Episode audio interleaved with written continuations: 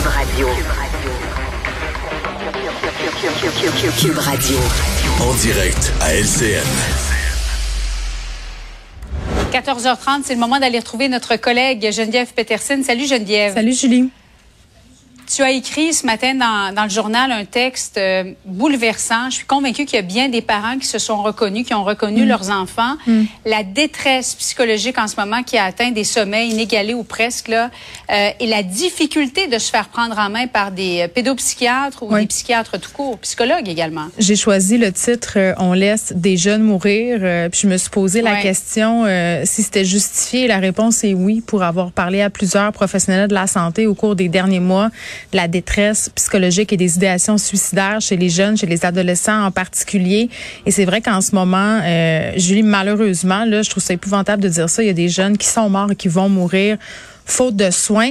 Euh, ironiquement, ça tombait la publication de mon texte la même journée où Christian Dubé annonçait des investissements pour euh, le nouveau plan de prévention nationale du suicide. Euh, et ça vient tout le temps tellement me chercher quand on annonce de nouveaux dollars, euh, qu'on nous dit que personne sera laissé de côté, qu'aucun jeune ne sera laissé de côté. On a tellement répété ça pendant la pandémie. Euh, Julie, puis oui, des parents qui m'écrivent là. euh, j'ai des amis qui sont passés par là. J'ai des auditeurs, des spectateurs qui suite à ma chronique d'aujourd'hui sont entrés en contact avec moi pour me dire on n'en peut plus on n'est plus capable. Euh, nous, parents, là, sommes, on est aussi en train de couler avec nos jeunes à cause de l'impuissance qu'on ressent de pas leur trouver d'aide. Et moi, je veux le dire là parce que il y a la présidente de l'ordre des psychologues euh, au, au public qui m'a écrit tantôt pour me dire que c'est exactement ça qu'il voyait sur le terrain. Moi, l'objectif là, c'est pas de dire euh, les, les psychiatres ne font pas une bonne job, les médecins de famille, les travailleurs sociaux, les CLSC, tout ça. Ces gens-là font un travail extraordinaire. C'est le système dans les- lequel ils sont pognés qui est problématique. Je raconte l'histoire d'une petite fille euh, qui s'appelle Ben, Béatrice. Justement, oui, pour bien comprendre la, la réalité des Oui. parents, raconte-nous l'histoire que Oui. tu décris tellement Ben, bien dans là, le journal. ce sont des parents, évidemment. euh, Béatrice, c'est un nom fictif. Là. Cette jeune fille-là qui a fait une tentative de suicide il y a quelques mois se présente à l'hôpital avec ses parents. Ses parents, évidemment, quand tes parents, tu te dis, mon enfant essaie de se suicider, euh, je vais avoir de l'aide. Je vais avoir de l'aide tout de suite. C'est une question de vie ou de mort.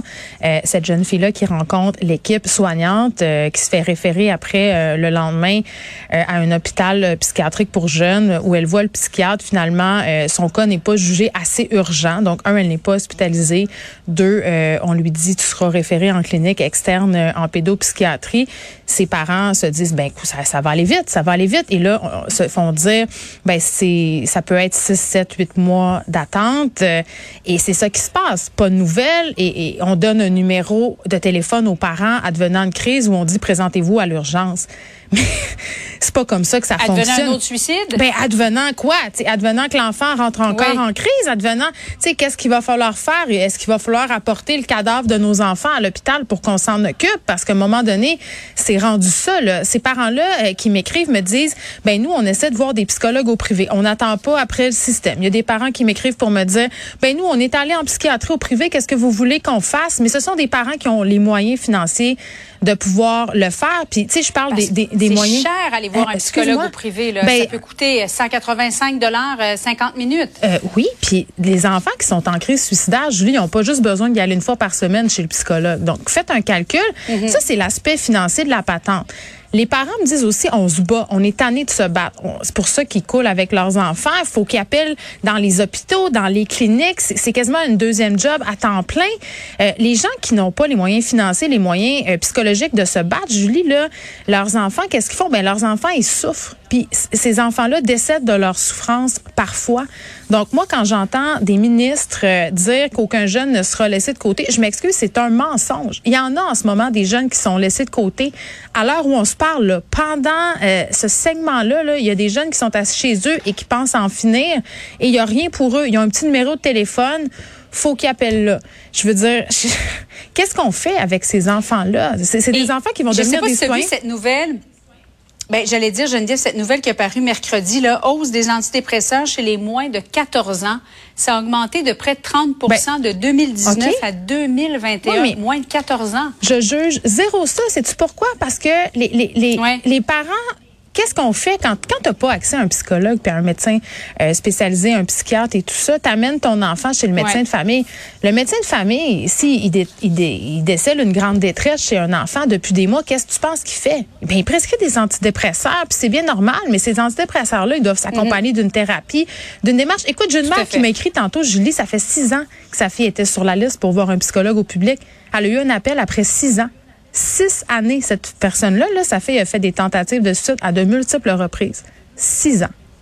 C'est le temps qu'elle a attendu pour avoir le privilège de voir un psychologue au public. Et cette femme-là, comme nous tous, elle paie des impôts, là. Elle paie son système de santé. Six ans. Donc, elle est obligée. Elle me dit, moi et mon mari, on a presque fait faillite. Notre fille est pas au courant, mais on a presque fait faillite parce qu'on a payé tellement de psychologues au privé que ça nous a mené presque à la ruine. Donc, c'est ça que les parents sont obligés de faire en ce moment